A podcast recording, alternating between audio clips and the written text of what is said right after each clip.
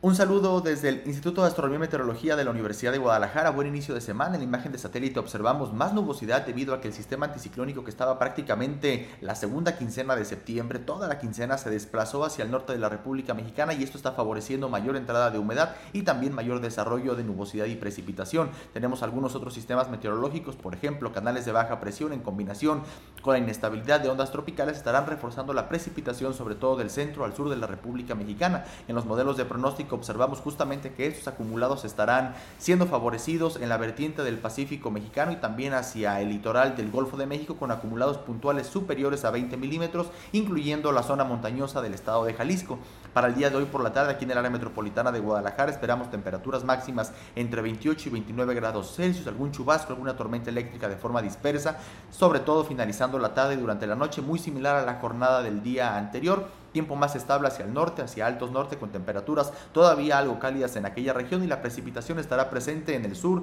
zona montañosa, ciénega y zona costera del estado de Jalisco. Para el día de mañana muy temprano aquí en el área metropolitana de Guadalajara, temperaturas mínimas entre 18 y 19 grados Celsius, algún chubasco muy muy disperso sobre todo al sur del área metropolitana de Guadalajara, más fresco y estable hacia los altos, ciénega y norte del estado y es probable que amanezca con algún chubasco, alguna tormenta hacia la zona montañosa y zona costa del estado de Jalisco con temperaturas algo cálidas.